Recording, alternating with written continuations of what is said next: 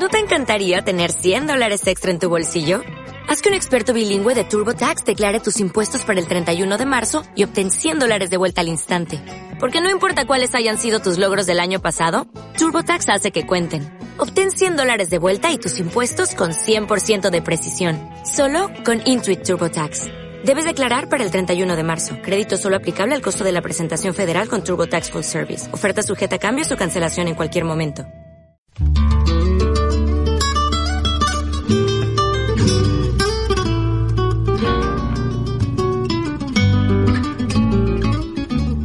Las olvidadas, las luchadoras, las necesarias.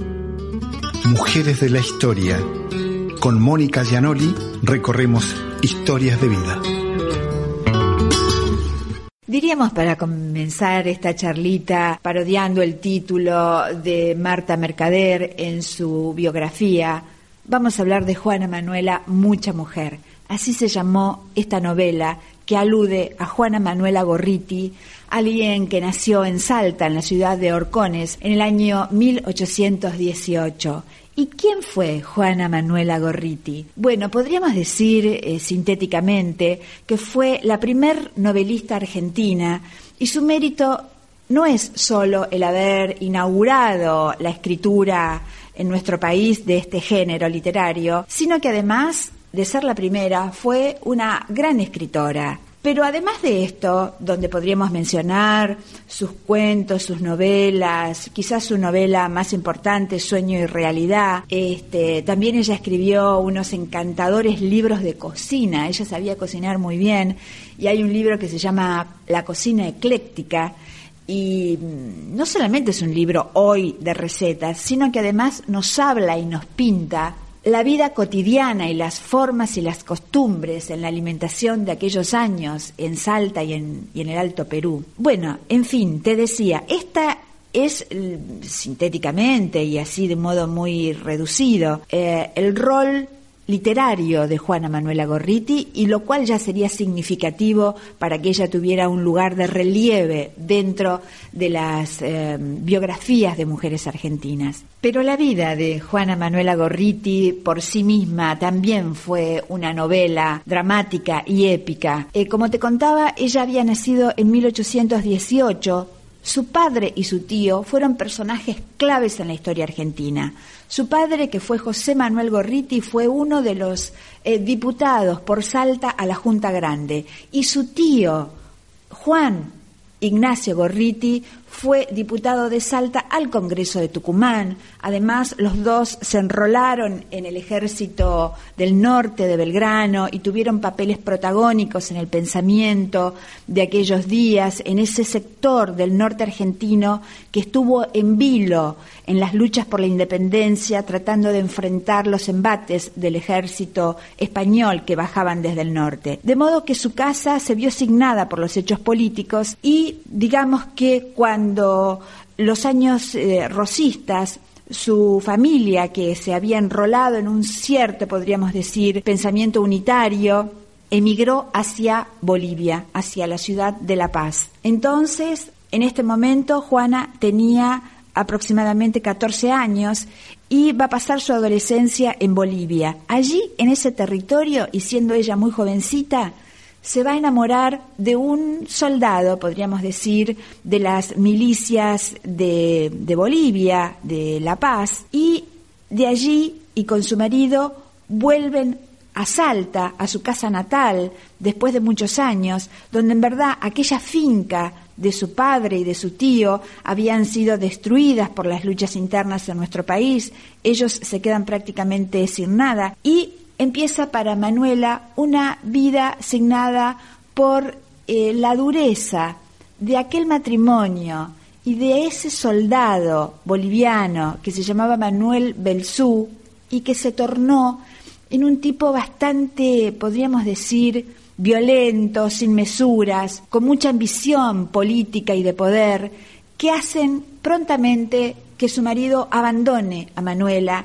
y ella queda sola, con escasos recursos económicos, en esa Salta que había sido próspera para ella, pero que ahora la encontraba totalmente desolada. Por eso Manuela, abandonada por su marido y abandonada por la fortuna económica, decide emigrar a Lima, donde va a instalar una especie de escuela de primeras letras para los niños y también abre una casa de tertulias. Y es ella la que va a congregar a las más eh, iluminadas personalidades de Lima y encuentran en ella también una mujer sumamente cultivada, una mujer que ha leído de la biblioteca de su padre y de su tío y que le permite entonces intercambiar ideas y pensamientos literarios y culturales con esa sociedad limeña de aquellos años. Te voy a seguir contando más de la vida de Juana Manuela Gorriti, vayamos teniendo en cuenta su primer destierro a Bolivia, su segunda emigración a Lima, pero después hay mucho más. Vamos a escuchar ahora música de Salta en este fantástico dúo salteño y después te termino la historia de Juana Manuela Gorriti.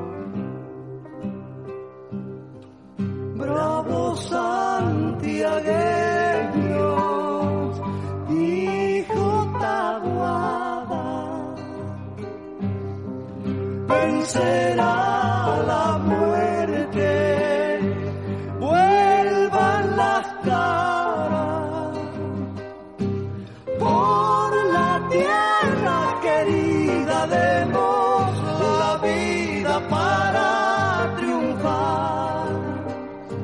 Y ahí nomás a la banda la vieja samba mandó a tocar. Y en el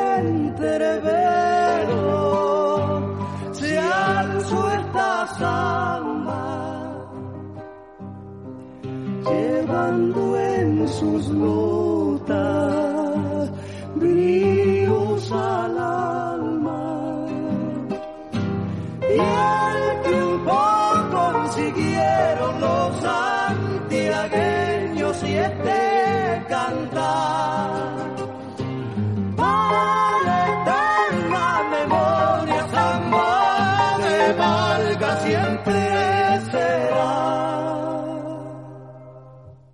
Bueno, y estábamos en Lima con Juana Manuela ganándose la vida como maestra, eh, criando a sus dos hijos sola. Recordemos que su marido la, la había abandonado, él había regresado a Bolivia, donde sus ansias de poder lo habían llevado a hacer una sublevación y tomar el poder en Bolivia. Mientras tanto, como te contaba, ella escribía, daba clases y no solo amparaba a sus niños, sino que además crió juntamente con sus dos chicos varios niños eh, huérfanos de aquella época. Pero ¿qué ocurrió? En determinado momento y en paralelo a su vida en Bolivia, donde su marido había tomado el poder, se produce una revuelta a través de la cual Manuel Belsú, su ex marido, va a ser derrocado, depuesto y degollado. El cuerpo de su marido,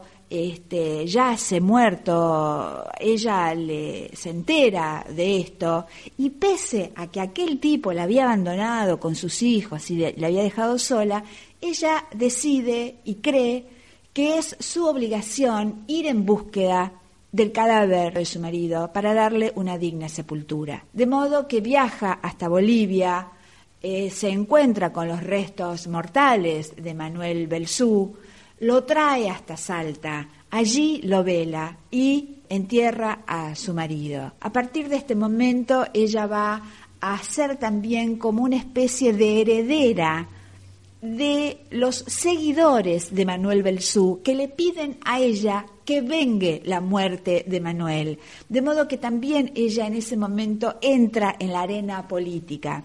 Sin embargo, esa no es su acento, no es el énfasis de su vida. Ella va a viajar a Buenos Aires, eh, mientras tanto sigue escribiendo sus cuentos y su obra. También va a editar un periódico que se llama La Alborada del Plata, donde escribe además respecto de lo que está ocurriendo en el mundo en aquellos años. Muere una de sus hijas, ya a esta altura eh, una mujer joven, su hija, y entonces ella retorna a Salta eh, en búsqueda de su hija muerta, de modo que como te imaginas, una vida llena de, de vicisitudes, de desencuentros con el amor, con la vida, y Juana Manuela va a terminar sus últimos días pudiendo viajar en tren a esa Salta natal que la había visto nacer y de la cual ella va permanentemente a volver en sus memorias y en sus escritos, porque es en aquellos años de su infancia quizás donde ella fecundó su vocación por la escritura, sus mejores recuerdos que le van a permitir, eh, digamos, tener la fortaleza para atravesar todos los obstáculos que ella va a encontrar en este largo camino porque Juana Manuela Gorriti muere en Buenos Aires a los 82 años. Fue una producción realizada por Proa Comunicación para esta radio.